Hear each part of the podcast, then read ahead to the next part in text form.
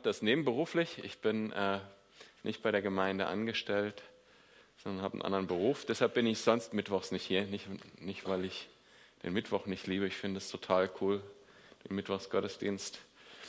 Aber ich bin zurzeit drei Tage die Woche äh, außerhalb von Freiburg und deshalb mittwochs nicht hier. Uh. Ja, also ich freue mich total hier zu sein. Ich habe dafür extra einen Tag Arbeit sausen lassen und äh, das äh, ist eine tolle Sache, dass ich mal wieder bei euch sein darf heute Abend. Und ich muss ab und zu mal so machen, weil ich friere.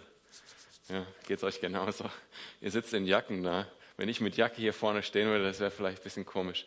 Ähm, außerdem habe ich kaum Stimme. Das merkt man gar nicht. Ne? Ich habe ungefähr zwei Liter Tee getrunken, bevor ich losgefahren bin. Das hat sich dann auch gerecht. Jetzt während des Lobpreis musste ich runter in den Keller.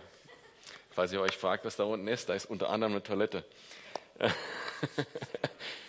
so, ja, also starten wir mal rein. Also äh, Jesus alleine. Das ist so ein Thema. Ähm, ihr wisst das ja, manche, manche, die mich kennen, die wissen, dass ich am liebsten eigentlich exegetisch so Vers für Vers durch die Bibel und so unterwegs bin. Und wenn man so ein Thema hat, boah, ist das schwer. Weiß, also vor allen Dingen bei dem Thema nicht, weil äh, man weiß ja gar nicht, wo man anfangen soll. Ne? Also Jesus als Thema. Jetzt habe ich erstmal eine Geschichte, das ist immer ein guter Anfang. Also wir waren im Sommer in Urlaub, ähm, also ich und meine Familie. Ich bin äh, 48 Jahre alt, habe vier Kinder und eine Frau äh, und wir waren zusammen auf Bali. Wir machen das immer so, wir gucken zu einem bestimmten Zeitpunkt und gucken, die, wann die billigsten Flüge gehen und äh, dann fliegen wir da einfach hin und organisieren den Rest. Und äh, so war das jetzt da auch. Wir waren also auf Java und Bali. Und auf Bali war das total, also nee, war beides cool, aber äh, auf Bali, von Bali will ich euch eine Geschichte erzählen, weil äh, die sind, auf Bali ist der Hinduismus die, ähm, die, die dominante Religion und Kultur. Also Hinduismus ist gleichzeitig Kultur und Religion äh, sozusagen, ne? so wie was weiß ich in Alpendörfern das Christentum manchmal. Und dann sieht man überall diese, diese Tempel den, äh, vor den Häusern und verschiedenste Statuen und so weiter und Opferplätze. Morgens beim Frühstück, also das Hotel, also Hotel ist falsch gesagt, also Hostel, ja, so, so, eine, so eine Unterkunft. Ne? Aber die hatten also irgendwie fünf Angestellte oder so, die sich gekümmert haben um Frühstück, Betten machen und so weiter. Und eine Angestellte war nur dafür da, durch die Gegend zu laufen morgens und die verschiedenen Opfergaben an die Stellen zu stellen, wo das war und äh, Räucherstäbchen anzustecken und so. Und bei den anderen Hotels war das genauso und die Nachbarn von der, an der Straße genauso. Die liefen also den ganzen Morgen, waren die da auch beschäftigt und äh, haben auch Opfergaben da gebracht und so. Und dann diese vielen Götter und so. Und äh, ich habe gedacht, boah, was ein Stress, ja, was das ein Stress ist und was das kostet. Eines Tages lief ich mal so zum Strand und habe dann irgendwie neben der Mauer äh, so äh, gesehen, da war so ein Haufen halt weggeschmissene Opfergaben, ne? Weil irgendwo muss das ja danach auch hin. Jeden Tag wird das ja neu gemacht. Wahnsinn. Was ein Stress. Und, und dann ist es ja noch so, dass diese Götter ja gar kein Feedback geben. Ja, dass, also, dass sie sagen würden, das hat mir jetzt gefallen oder so. Äh, pff, wird einfach gemacht irgendwie. Ich finde das irgendwie wie soll ich sagen? Ja, da kommt ja nichts irgendwie zurück. Ich finde das stressig, total stressig und, und, und, und so. Diese Ungewissheit dabei könnte ich mir nicht verstehen. Aber das Coole war jetzt, dann haben wir uns einen Fahrer organisiert, hier über jemand von der Gemeinde. Und der äh, war also Hinduist und äh, zudem auch Brahmane. Das heißt, der war also voll drin, also Priester sozusagen, äh, aus der Priesterkaste im Hinduismus. Und naja, das ging ganz schnell. Also wir fuhren mal an so einem Mangrovenwald vorbei und dann äh, sagt er, hier passieren ja ganz, ganz krasse Sachen und Wunder und so. Sag ich, ich glaube an Wunder. Er so, echt? Ja, und ja, ja, ich habe auch schon viele Wunder erlebt. Echt? Und dann habe ich ein paar Sachen erzählt und so. Und, ähm, und, äh, und dann war der total interessiert. Und dann, dann sagt er zu mir, ja, also Christ bist du, ja, okay, ich habe gleich gemerkt, irgendwie ist ein guter Geist in euch und so. Und Ihr glaubt doch da, da an drei Götter ne, und müsst an drei Götter beten, nämlich, ähm, nämlich ähm, eben den Schöpfer und Jesus und Maria. also das hat er irgendwo rausgefunden, indem er, glaube ich, amerikanische Filme geguckt hat oder keine Ahnung. Oder es gibt auch das eine oder andere Kirchengebäude, was die Holländer damals da gebaut haben. Keine Ahnung, wo er es her hatte. Ja. Interessanterweise, das ist das, was ganz viele Leute außerhalb unserer Kultur über das Christentum denken. Wir haben drei Götter und das sind die drei. Spannend, ne? Ähm, und wir stimmen ja wahrscheinlich überein, dass das nicht so ist. Ähm, aber ich will euch mal herausfordern, woher wissen wir, dass das nicht so ist? Hm, ja, klar, also ähm, hm, ich wollte jetzt was Lustiges sagen, aber ich, weiß nicht, ob es passend ist. Ich lasse es lieber. Also wir glauben ja auch viele andere Sachen. Ne? Also zum Beispiel habe ich kürzlich mal geglaubt, dass die Aktienkurse von einer bestimmten Aktie hochgehen. Hat nicht funktioniert. Ne? Also Alex hat äh, ein, ein, ein Buch hochgehalten. Ne? Genau, ist der Sola Scriptura. Wir basieren das, was wir glauben, auf der, auf, dem, auf der Schrift und alleine auf der Schrift. Und die Bibel, und ich meine auch jetzt verglichen, ich habe viel Kontakt zu Hinduismen, Hinduisten gehabt in den letzten Jahren, auch, auch, äh, auch Muslimen und so weiter und so. Die Bibel ist in vielerlei Hinsicht ein ganz einzigartiges Buch. Ich weiß nicht, ob ihr euch das schon mal so bewusst gemacht habt. Die Bibel, ja nicht nur, dass wir äh, im Glauben das annehmen, dass sie, dass sie äh, Gottes Wort ist, aber sie ist wirklich in vielerlei Hinsicht anders als andere religiöse Schriften oder, oder sinnsuchende Schriften, weil die Bibel ist nicht von jetzt einem geschrieben, der sich das überlegt hat einem, der besonders erleuchtet war, wie jetzt ein Buddha oder äh, irgendein Guru, oder von, ähm, von jemandem, der gesagt hat, ich habe das direkt von einem Engel diktiert bekommen. Nicht eine Person. Das ist mein Punkt. Ne? Dass es auch mal okay sein kann, dass ein Engel was diktiert, ist, ist ja möglicherweise okay, aber ähm, es ist nicht eine Person, die das geschrieben hat sondern über 40 äh, Personen, die die Bibel geschrieben haben, über tausende äh, Jahre hinweg aus vielen verschiedenen Kulturen. Und das Einzigartige bei der Bibel ist, dass sie trotzdem ein integriertes Informationssystem, also ich bin Informatiker, müsst ihr mir entschuldigen, also, äh, also eine, eine Nachricht übermittelt, die in sich schlüssig ist aus diesen vielen verschiedenen Büchern, von vielen verschiedenen Autoren in vielen verschiedenen Sprachen, in vielen verschiedenen Kulturen geschrieben und doch kommt eine Message rüber. Total krass ist das. Und zwar beschreibt die Bibel natürlich Gottes Wirken und Plan und Wesen über diese vielen Jahrtausende oder über die ganze Menschheitsgeschichte hinweg. Den Plan, den Gott mit den Menschen hat und was Gott mit den Menschen getan hat und wie Gott sich selber offenbart hat darin. Und das Ganze ist schlüssig und unfehlbar und vollständig beschrieben, sodass wir daraus was machen können. Und es gibt kein einziges Thema, glaube ich, über das man predigen kann, als das, was ich heute Abend predige, was das so beweist. Es ist total krass, weil im Prinzip müsste ich jetzt eine exegetische Predigt über die ganze Bibel halten. Ähm, und das ist natürlich zu viel. Und deshalb war ich auch so überwältigt, als ich damit anfing. Im Prinzip zeugt die ganze Bibel auf jeder Seite von Jesus. Weil Jesus ist der Plan, den Gott von Anfang an gehabt hat äh, für die Errettung der Menschheit.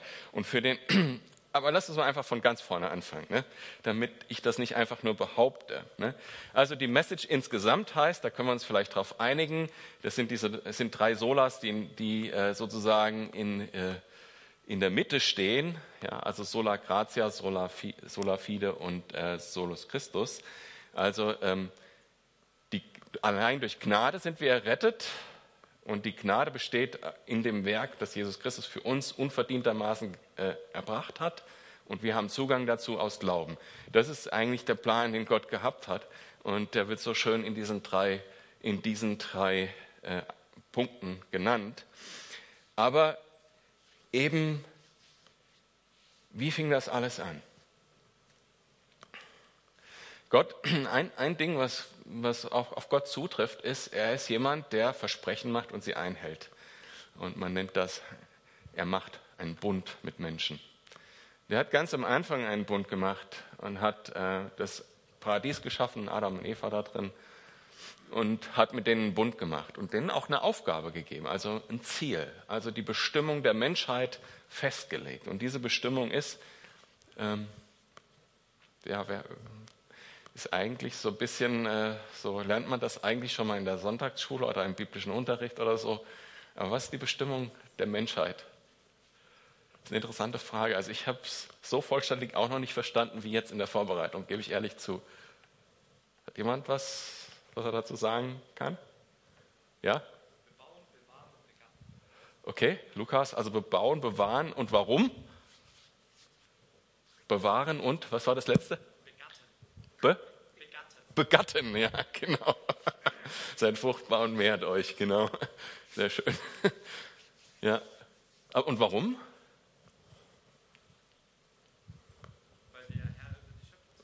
Und warum? Sollen wir das sein? Genau.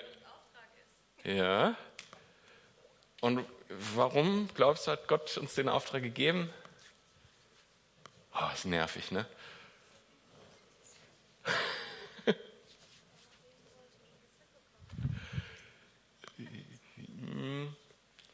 Vielleicht auch. Äh, ja, das ist ja gut. Ich will aber auf was anderes hinaus. Ja, also, ja.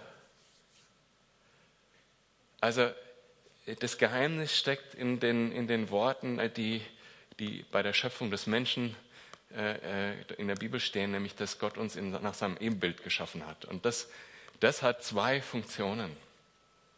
Zum einen die Funktion, dass wir in Beziehung zu Gott stehen also für die Beziehung mit ihm. Und das, das Zweite ist, dass wir auf dieser Erde als Gemeinschaft und also als Ehepaar, jetzt Adam und Eva, die daran Gottes Herrlichkeit widerspiegeln sollen. Okay? Wie hat das geklappt? Nicht ganz so gut. Deshalb heißt es bei Römer nachher auch, keiner hat die Herrlichkeit, also ist, wird der Herrlichkeit Gottes gerecht. Auch nicht einer. Hat nicht so gut geklappt, genau. Also dieser erste Bund, den haben schon mal wir versaut.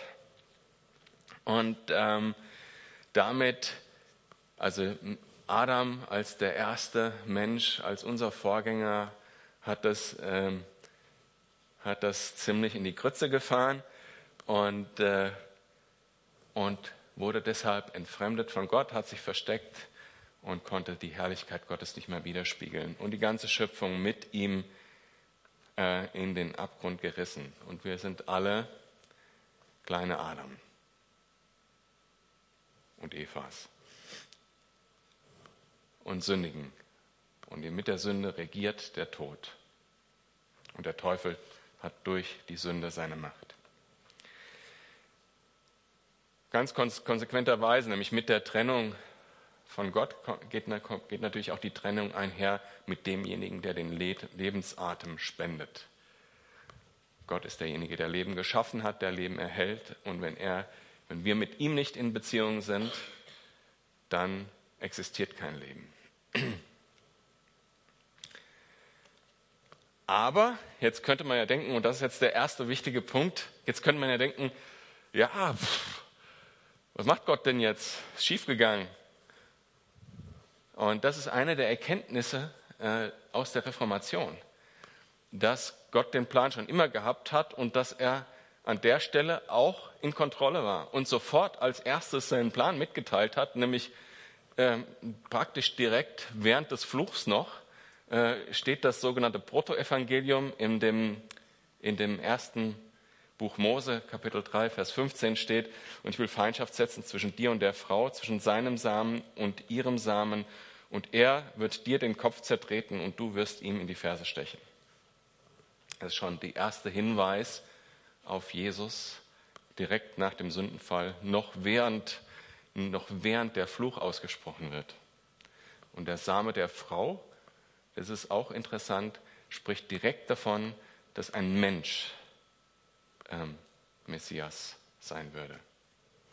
Das ist die allererste äh, Prophetie sozusagen, die von Jesus zeugt. Und dann wird das über zig oder sogar hunderte, ich habe das nicht jetzt gezählt, äh, Verse im, Neuen, im Alten Testament bestätigt. Ne, über diese ganzen Verheißungen. Und zum Beispiel mit dem der Bund mit Abraham, noch ein Bund, ähm, wo Gott sagt, durch deinen Samen wird die ganze Welt gesegnet sein. Und äh, wird, wird uns später im Neuen Testament erklärt, dieser eine Same ist der Mensch Jesus Christus. Also Jesus Christus nach dem Fleisch als Nachkomme Abrahams. Und jeder dieser Nachkommen von Abraham in den einzelnen Generationen, äh, das mit dem Segen war ja auch so ein Deal, da gab es die verschiedensten krassen Geschichten zwischendurch, hat, äh, hat diesen Segen weitergegeben und diese Erwartung, da wird was passieren.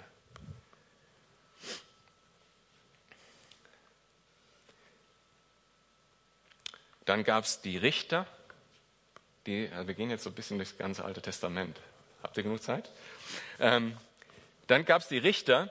Die Richter waren Sinnbilder, weil die Richter, da ging es nicht nur ums Richten. Da heißt es ganz oft, in, in, in dem Buch der Richter heißt es ganz oft, und Gott äh, berief einen Retter für sein Volk, der ihn von den Feinden errettet hat. Die Richter sind ein Sinnbild für Jesus. Und dann ähm, wird immer wieder beschrieben, David wird, wird gesagt, dass sein Sohn auf dem Thron sitzen wird, sein leiblicher Nachkomme auf dem Thron sitzen wird. Und wir sehen natürlich auch im Neuen Testament, dass Jesus Mensch sein würde oder Mensch äh, ist, ähm, wenn er zum Beispiel aus Mitgefühl weint oder wenn er ähm, über Jerusalem weint, isst, trinkt, schläft, redet, wandert und so fort. Ne? Also alles, was so ein Mensch halt so macht.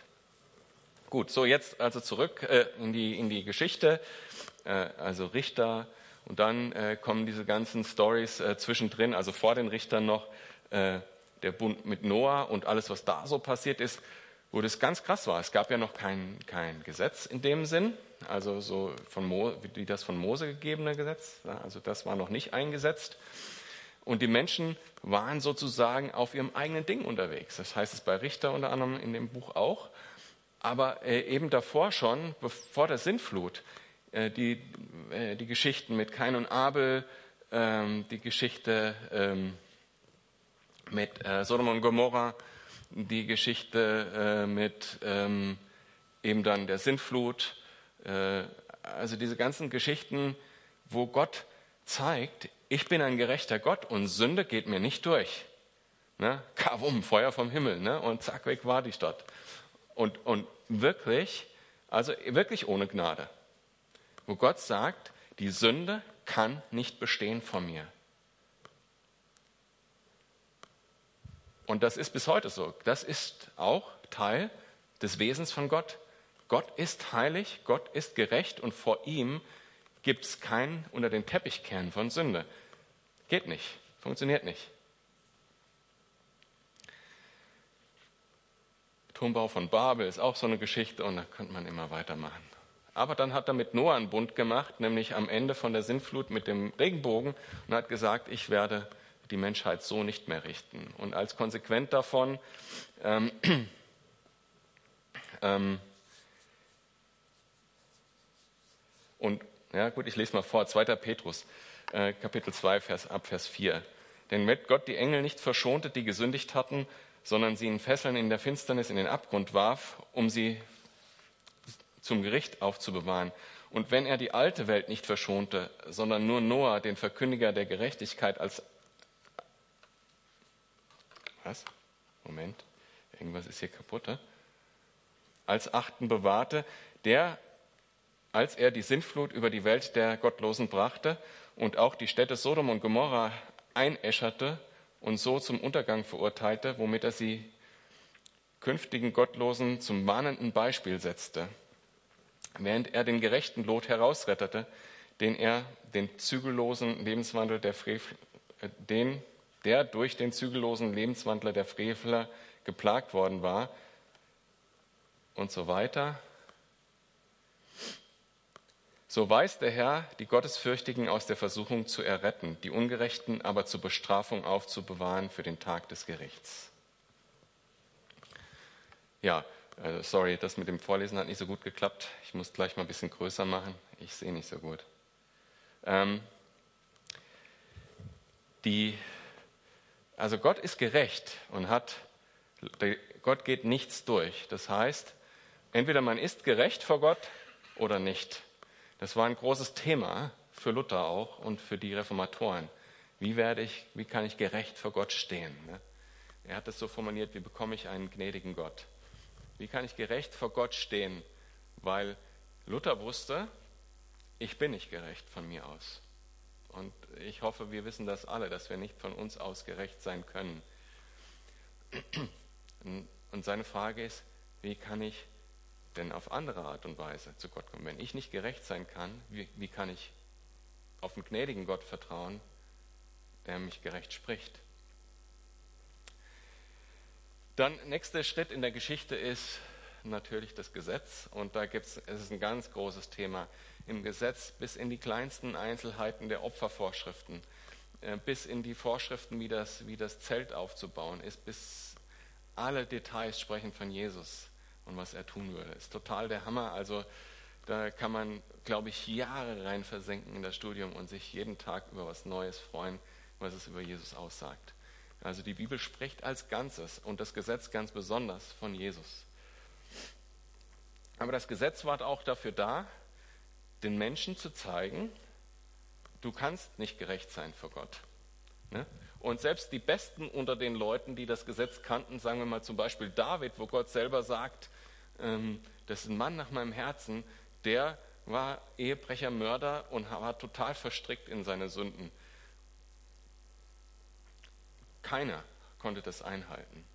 Und deshalb, weil es keiner einhalten konnte, gab es die Opfervorschriften und Priester, die bestimmte Vorschriften hatten, wie sie das umsetzen sollten. Weil sie gingen praktisch vor Gott, um ein Opfer für das Volk darzubringen. Und das kann natürlich auch eigentlich ein Mensch nicht tun, weil er selber voll, voll Sünde ist und eigentlich nicht vor Gott treten kann. Das ist ein Problem, oder? Also wie kann, wie kann man das dann machen? Ja, Gott hat es beim Auszug aus Ägypten, ich glaube, drei oder vier verschiedene Arten mit den, mit den Israeliten vereinbart, wie sie sich ihm nähern können oder wie sie seine Gegenwart spüren können oder sehen können, weil jedes Mal die das wieder durch Sünde eben kaputt gemacht haben. Und ähm, Gott hat also sich jetzt einen Weg überlegt, ganz rituell, damit da auch nichts schief geht, damit jeder die Regeln auswendig kann.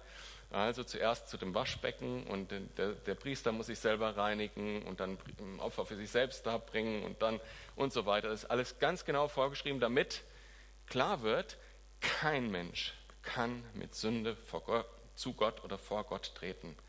Auch nicht, um für die Sünden von anderen Opfer darzubringen. Weil Gott ist heilig und Gott ist gerecht und Sünde kann vor ihm nicht bestehen. Und so zeugt das alles natürlich auch von Jesus.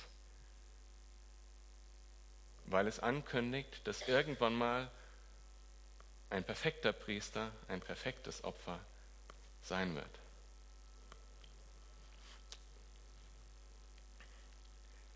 So, jetzt kommen wir so langsam. Äh, ja, nun, es geht noch lang durchs Alte Testament. Vielleicht kürze ich ein bisschen ab.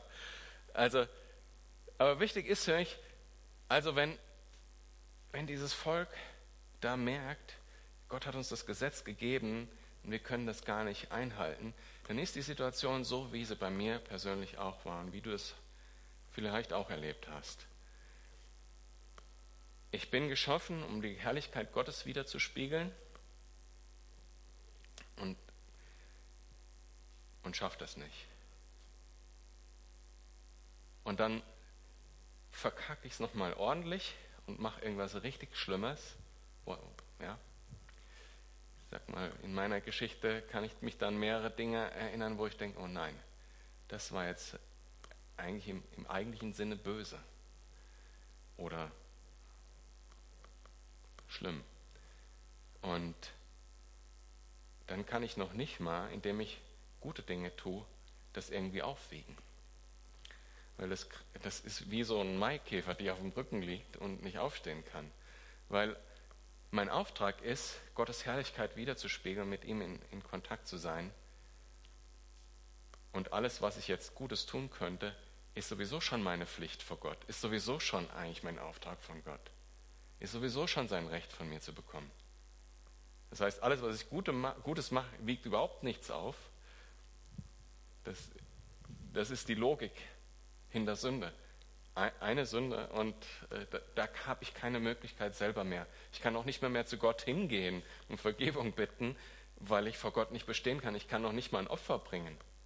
Das ist die Logik auch, warum das so kompliziert war im Alten Testament mit diesen Opfervorschriften. Warum das so schwierig war und, und wirklich ganz, ganz äh, explizit mit vielen Regeln und so versehen. Und dann macht Gott ähm, den Bund mit David und da kürze ich jetzt mal ab. Und, und offenbart den Propheten, dass ein neuer Bund kommen wird. Jesaja, der schreibt von dem, von dem Messias, der voll, äh, ja, das lese ich doch vor. Ne? Also zum Beispiel Jesaja 7,14. Darum wird euch der Herr selbst ein Zeichen geben. Sie, die Jungfrau, wird schwanger werden und einen Sohn gebären und ihm den Sohn und, und ihm den Namen Immanuel geben. Gott mit uns. Schon die erste Prophetie, dass Jesus nicht nur Mensch, sondern auch Gott sein würde. Und dann über das Kreuz die Prophetien, äh, Psalm 22, 23, 24, Jesaja 53, ne, die ganzen, die ganzen Prophetien über das Kreuz, dass Gott selber kommen wird und dass er aber einen niedrigen Weg gehen wird, einen Weg der Schande.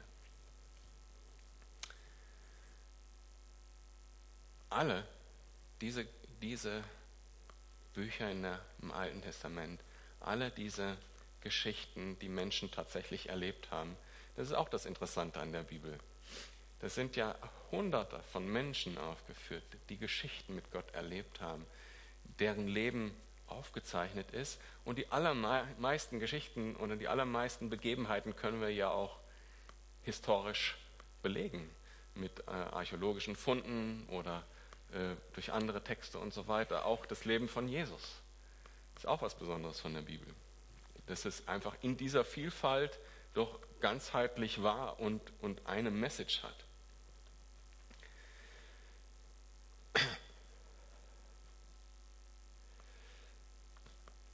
Alle diese Bünde haben auf diesen einen Bund hingewiesen, den Bund mit Jesus, den neuen Bund, wie wir das nennen, das Neue Testament auch. Ähm, das Evangelium, dass Gott das Problem mit der Sünde endgültig lösen will. Das Problem mit der Sünde, das Problem heißt ganz genau, Gott hält an seinem Ziel mit uns fest. Er will, dass wir in Gemeinschaft mit ihm leben. Er will, dass wir seine Herrlichkeit widerspiegeln, so wie er uns ursprünglich geschaffen hat. Und Gott ist heilig und gerecht. Sünde kann vor ihm nicht bestehen bleiben. Und wir sind unfähig, uns ihm zu nähern. Deshalb, weil wir Sünder sind. Als Menschen, die, die von Adam abstammen.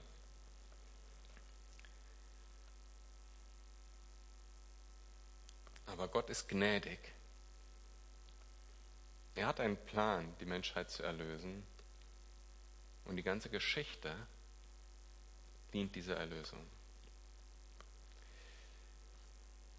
Wenn ich das sage, dass, ähm, dass Gott, die Sünde vor Gott nicht bestehen kann, dann habe ich das ganz bewusst deshalb gesagt, weil der Grund, warum es ein Opfertod am Kreuz geben musste, ist nicht, weil jetzt sagen wir zum Beispiel wie bei Hiob oder so mal den Eindruck gewinnen könnte, dass Satan irgendwie Gott anklagt und sagt, ja, nee, die Menschen sind Sünder, die gehören mir. Dem ist nicht so. Gott hat keine Schulden bei Satan. Der Grund ist auch nicht, dass es irgendwie Sünde irgendwie ein, ein kosmisches Gesetz wäre, dem sich Gott beugen muss und Gott steht im Zwang, dass es machen muss. Nein, ist alleine, weil Gott heilig ist und weil er seine Gerechtigkeit durchsetzen will. Alleine, weil er sich selbst treu ist. Alleine, weil Gott Gott ist. Versteht ihr den Unterschied? In, das, in, dieses Denken fällt man leicht rein. Ja? Ach, Gott musste ja was tun. Ne? Nein, Gott wollte was tun, weil er heilig ist. Weil er gerecht ist. Aber er ist auch gnädig und da ist die Krux. Da gibt es so eine schöne Geschichte, die lese ich denn im biblischen Unterricht den, den, den Teenagern vor. Habe ich überlegt, ob ich sie euch vorlese. Ich fasse ganz kurz zusammen. Also es gab einen gerechten Feldherrn im Kaukasus, der hatte äh, ein Militär und das Militär war besonders schlagkräftig. Und zwar deshalb, weil die eins waren. Und die waren eins, weil sie sich voll hinter, ihren, hinter, ihren, hinter ihre Führungskraft stellen konnten, hinter ihren Feldherrn. Weil der hat immer sein Wort gehalten und war immer gerecht. Und sie waren wie ein Mann auf dem Schlachtfeld immer erfolgreich. Eines Tages wurden einer der, der Generäle ein wertvolles Schmuckstück gestohlen. Alle sind in Aufregung und sagen, das gibt's doch bei uns nicht. Und die Einheit fängt schon an zu bröseln. Jeder verdächtigt den anderen.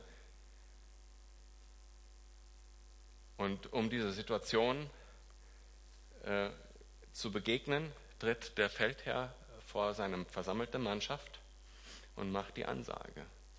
Wer diese Kette gestohlen hat, der wird eine gerechte Strafe bekommen.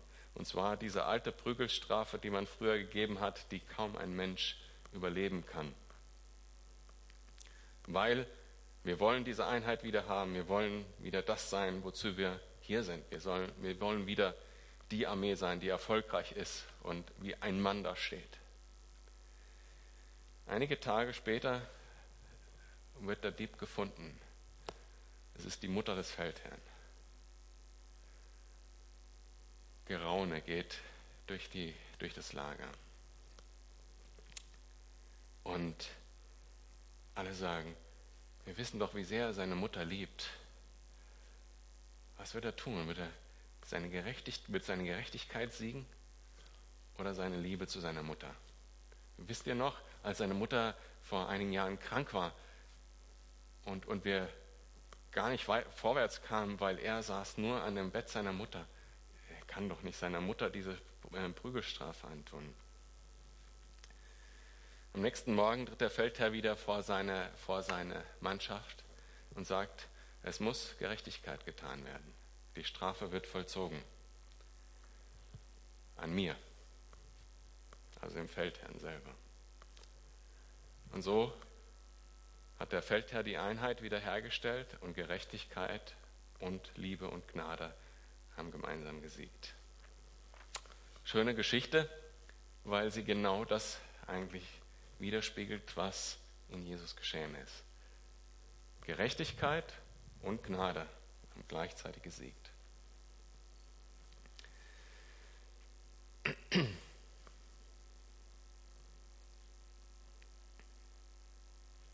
Und damit ist ja die Mutter des Feldherrn auch frei.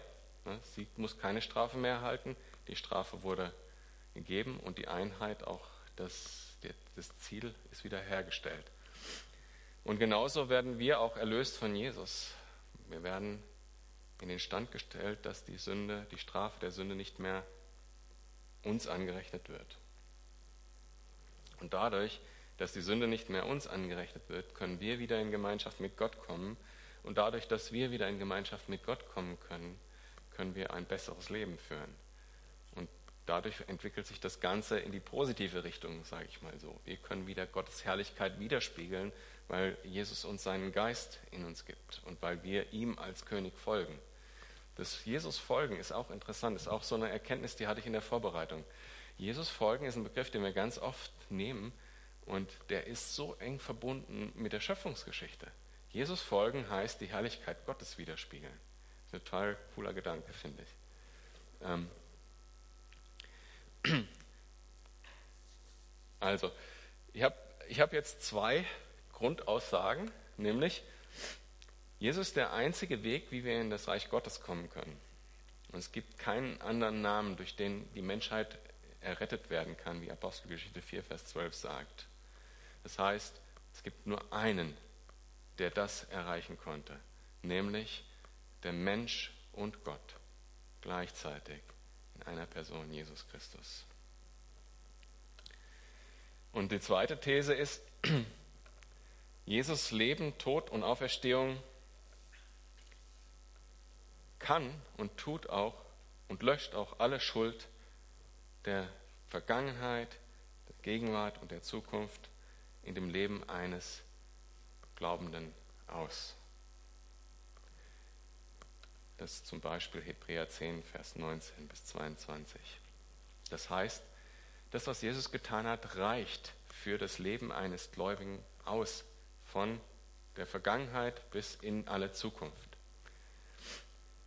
Und während die damalige katholische Kirche und die Reformatoren in, dem, in meiner ersten These übereinstimmen würden, in der zweiten These ähm, nämlich dass das ausreicht bis in alle Zukunft, da ähm, gibt es Nuancen. Es geht mir auch nicht darum, jetzt äh, irgendwie äh, die, die, die Unterschiede darzustellen. Es geht mir darum, festzustellen, was die Bibel sagt und was es für uns bedeutet. Wenn ich einmal zum Glauben gekommen bin, dann, wenn ich dabei bleibe im Glauben, wird der Opfertod mir immer egal was ich noch so tue, als Gerechtigkeit angerechnet vor, vor Gott. Also aus Gnade und durch das, was Jesus getan hat, bin ich errettet und ich muss keine weiteren Leistungen erbringen.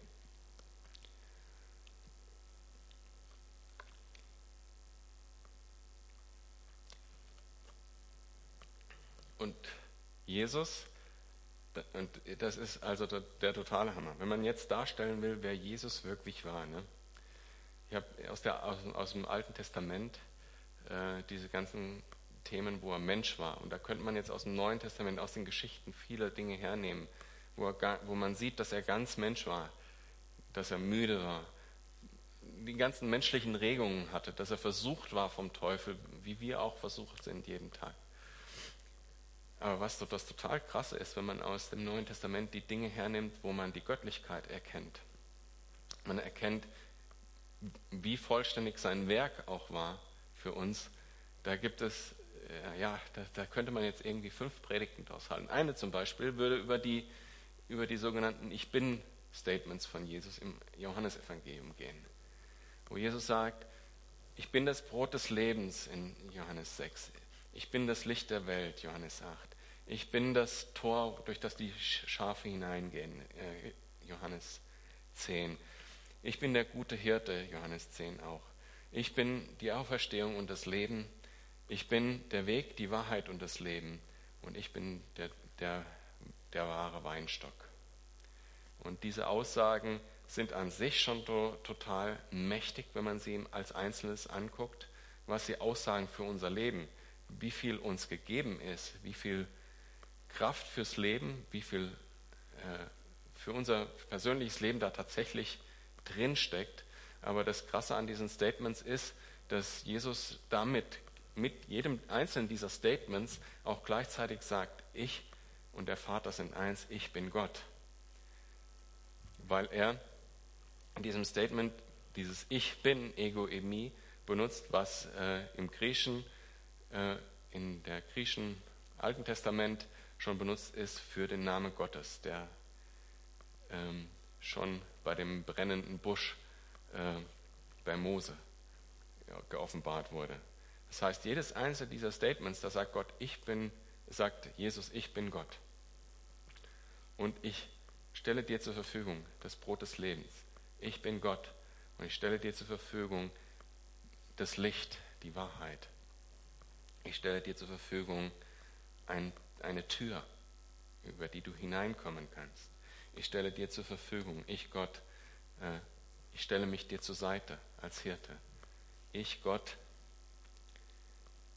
schenke dir die Auferstehung und neues Leben. Ich Gott bin der, die Wahrheit, der, der Weg, die Wahrheit und das Leben. Und ich bin der wahre Weinstock. Total stark. Und das habe ich jetzt nur im Überflug gemacht und das ist nur eines dieser zig Predigten, die man darüber halten können. Eine andere wäre ähm, der Manus Triplex, den ich mir eigentlich für heute Abend vorgenommen habe, den ich auch nicht mehr ganz mit euch durchgehen kann, nämlich die drei Ämter Jesu, die in, äh, in dem Hebräerbrief benannt sind, nämlich Prophet, Priester und König. Das ist auch interessant, was auch für mich so ein bisschen so neu oder neu war, als ich das jetzt hier vorbereitet habe.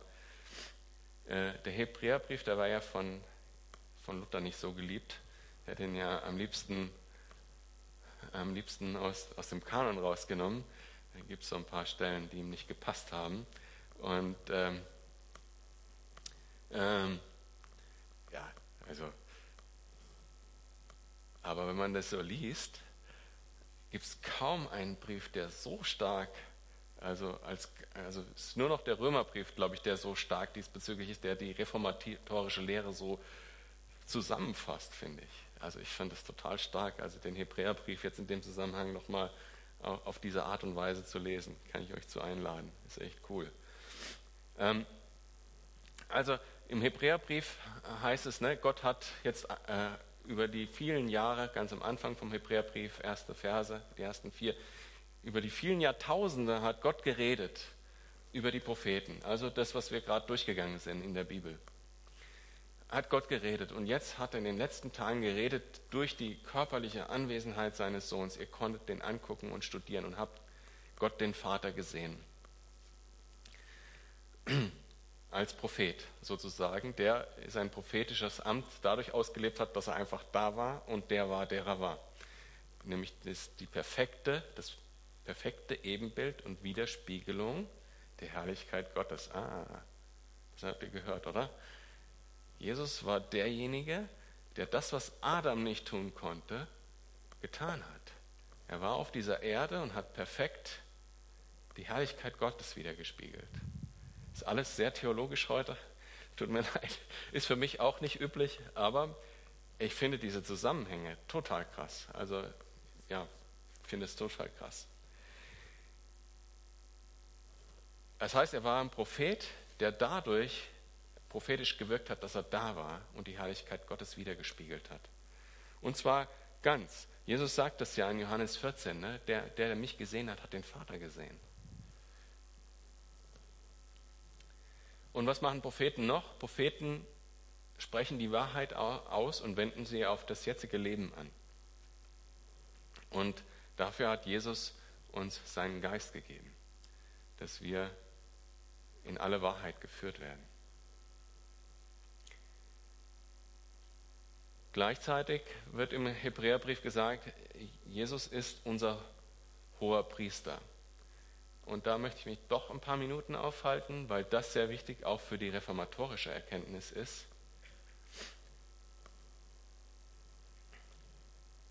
Also Jesus, und es wird das Bild verwendet aus dem Gesetz, äh, was so kompliziert war, dass ein Priester erst sich selber reinigen musste und so weiter. Und dann musste er noch ein perfektes Opferlamm haben, das durfte er nichts an sich haben, kein, keine Krankheit, kein, äh, kein Flecken auf dem Fell und so weiter. Das musste perfekt sein. Und erst dann konnte es als Opferlamm verwendet werden. Und ähm, Jesus geht jetzt als Priester und bringt dieses Opfer dar und ist gleichzeitig auch das Opfer, das perfekte Opfer. Er wirkt diese Sühne, aber weil er ja nicht nur Gott ist, sondern auch Mensch, versteht er die Menschen. Er versteht, versteht uns. Wenn ich, äh, sagen wir mal, ähm, ungeduldig bin mit meiner Frau, weil sie mir schon wieder die Fahrradtasche versteckt hat und ich bin ungerecht ihr gegenüber, dann versteht Jesus mich, weil er auch versucht ist, weil er auch versucht war, ungeduldig zu sein, weil er auch versucht war. Und deshalb ist Jesus ein Mittler einer, der dazwischen vermittelt. Er versteht mich und er sieht auch die Sünde an mir, aber er bringt sie zu seinem Opfer und macht und bringt mich zum Vater. Er ist dieser Mittler, der nimmt die Sünde auf sich und bringt mich zum Vater, so dass ich gerecht vor dem Vater stehen kann und mit Gott Gemeinschaft haben kann.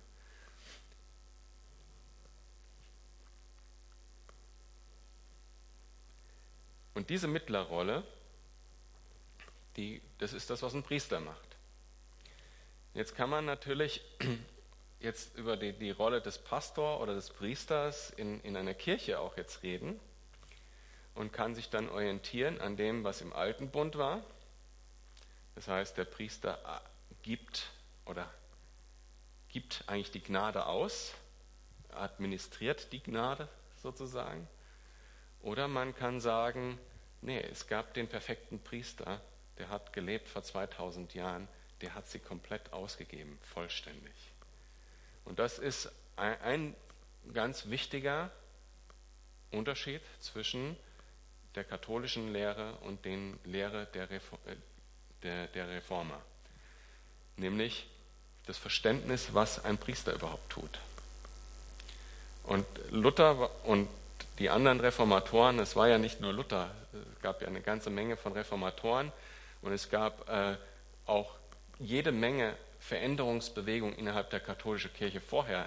Kann man fast in jedem Jahrhundert eine finden oder jemanden finden, der diese Themen äh, angebracht hat und gesagt hat, eigentlich war das doch vollständig, was Jesus getan hat. Warum brauchen wir Priester? Also in dem Sinne wie, wie im alten Bund. Ich lese nochmal Hebräerbrief zu diesem Thema vor, also Hebräer 2, Vers 16 und 18. Im Übrigen wissen wir ja, dass es nicht die Engel sind, denen er zu Hilfe kommt, sondern die Nachkommen Abrahams. Ihnen, seinen Brüdern und Schwestern, musste er in jeder Hinsicht gleich werden. Deshalb kann er jetzt als ein barmherziger und treuer hoher Priester vor Gott für sie eintreten. Ein hoher, Priester, durch den die Sünden des Volkes gesühnt werden. Und weil er selbst gelitten hat und Versuchungen ausgesetzt war, kann er denen helfen, die ebenfalls Versuchungen ausgesetzt sind. Und da steht nichts, dass dazu irgendjemand anders im Spiel sein muss, sondern da steht konkret über Jesus. Er ist dieser Priester, der die Sünden getilgt hat und der denen beisteht, die in den Versuchungen stehen. Jesus selber, ganz persönlich und direkt. Hebräer 4, Vers 14 bis 16. Weil wir nun aber einen großen hohen Priester haben, der den ganzen Himmel bis hin zum Thron Gottes durchschritten hat, ist auch ein Bild aufs Gesetz hin, auf diese äh, Opfervorschriften, bis zum Thron Gottes durchschritten hat, Jesus, den Sohn Gottes, wollen wir entschlossen an unserem Bekenntnis zu ihm festhalten. Jesus ist ja nicht ein hoher Priester, der uns in unserer Schwachheit nicht verstehen könnte. Vielmehr war er, genau wie wir, Versuchungen aller Art ausgesetzt. Allerdings mit dem entscheidenden Unterschied, dass er ohne Sünde blieb. Wir wollen also voll Zuversicht vor den Thron unseres gnädigen Gottes treten, damit er uns sein Erbarmen schenkt und uns seine Gnade erfahren lässt und wir zur rechten Zeit die Hilfe bekommen, die wir brauchen. Total krass, oder? Also noch nicht mal noch nicht mal so, dass wir mit Abstand äh, zu, zu Gott beten oder vielleicht durch irgendwelche anderen Mittler, wer das auch immer sein mag, lebendige oder tote Menschen, sondern wir sollen direkt so wie Jesus durch den Himmel bis hin zum Thron Gottes gehen. Und zwar, und zwar nicht nur schüchtern, sondern mutig zu Jesus gehen weil er uns versteht. Total starke Worte in der Bibel, die doch über einige Jahrhunderte gut versteckt wurden. Weil, oder warum auch immer, muss ich ja nicht, muss ja nicht interpretieren, warum. Ähm, ich denke, Manches war äh, gut gemeinte äh, theologische Anstrengung, was dazu geführt hat, und anderes war vielleicht schlicht und einfach Machtstreben einzelner Menschen.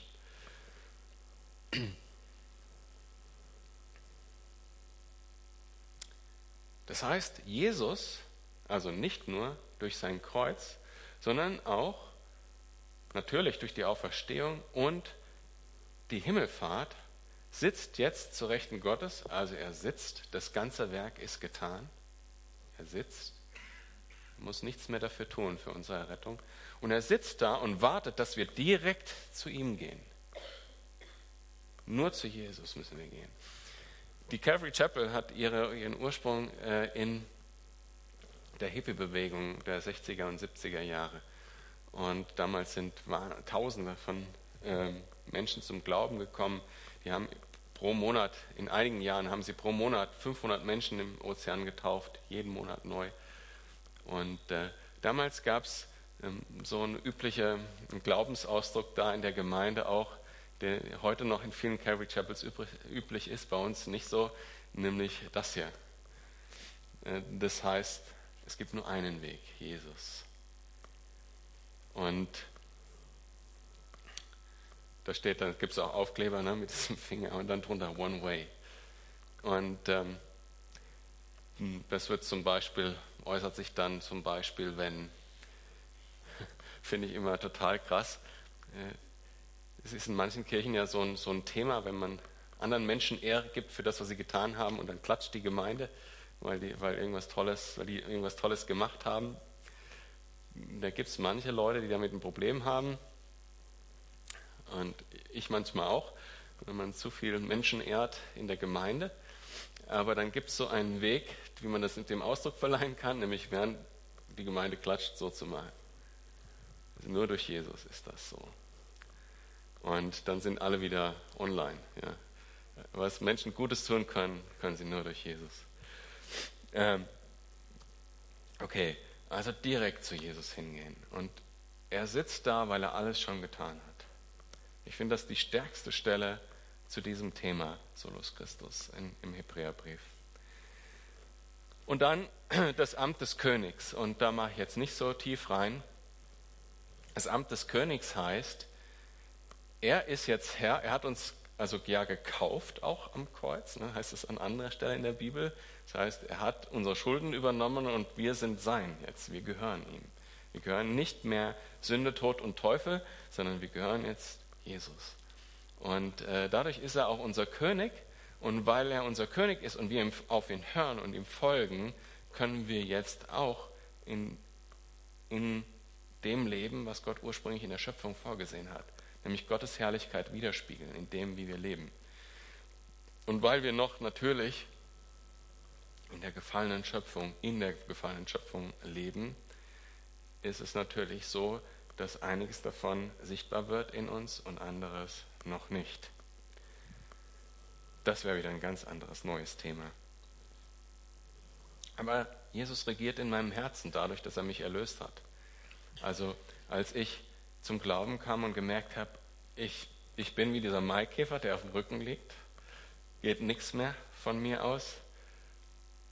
Und ich gemerkt habe, dass Jesus mich trotzdem annimmt, meine Sünden mir abnimmt und mich zu Gott hinführt, da habe ich gesagt, wow, komm rein, Jesus, in mein Herz.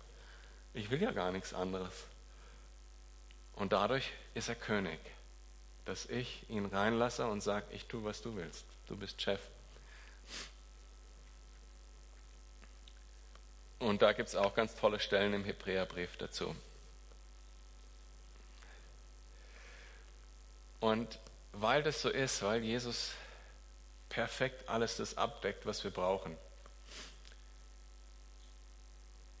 müssen wir auch nach gar nichts anderem gucken. Nur Jesus, solus Christus.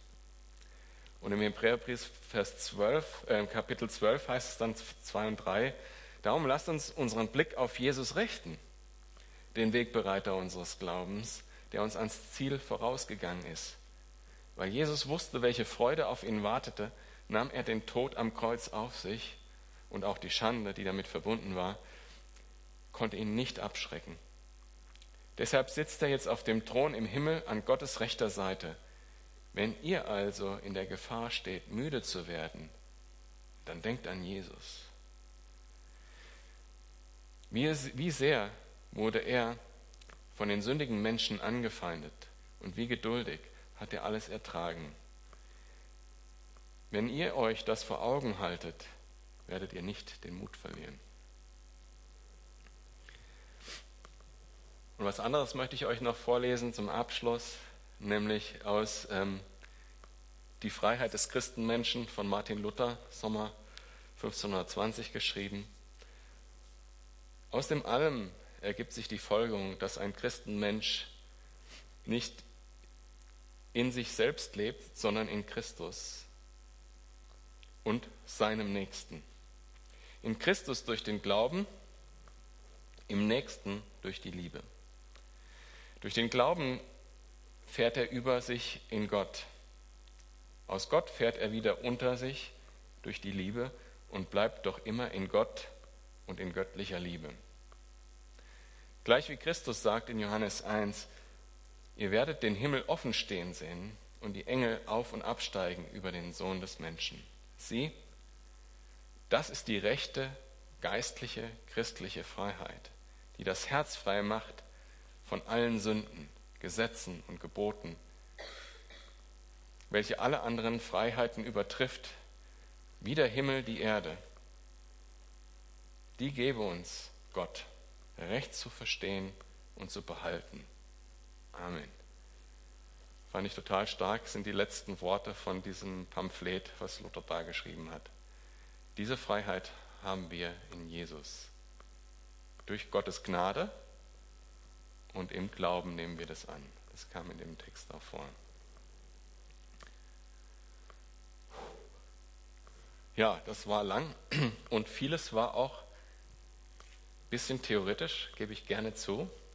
Ähm, aber ich glaube, das war einfach dem Thema angemessen, dass man das mal so ganzheitlich betrachtet.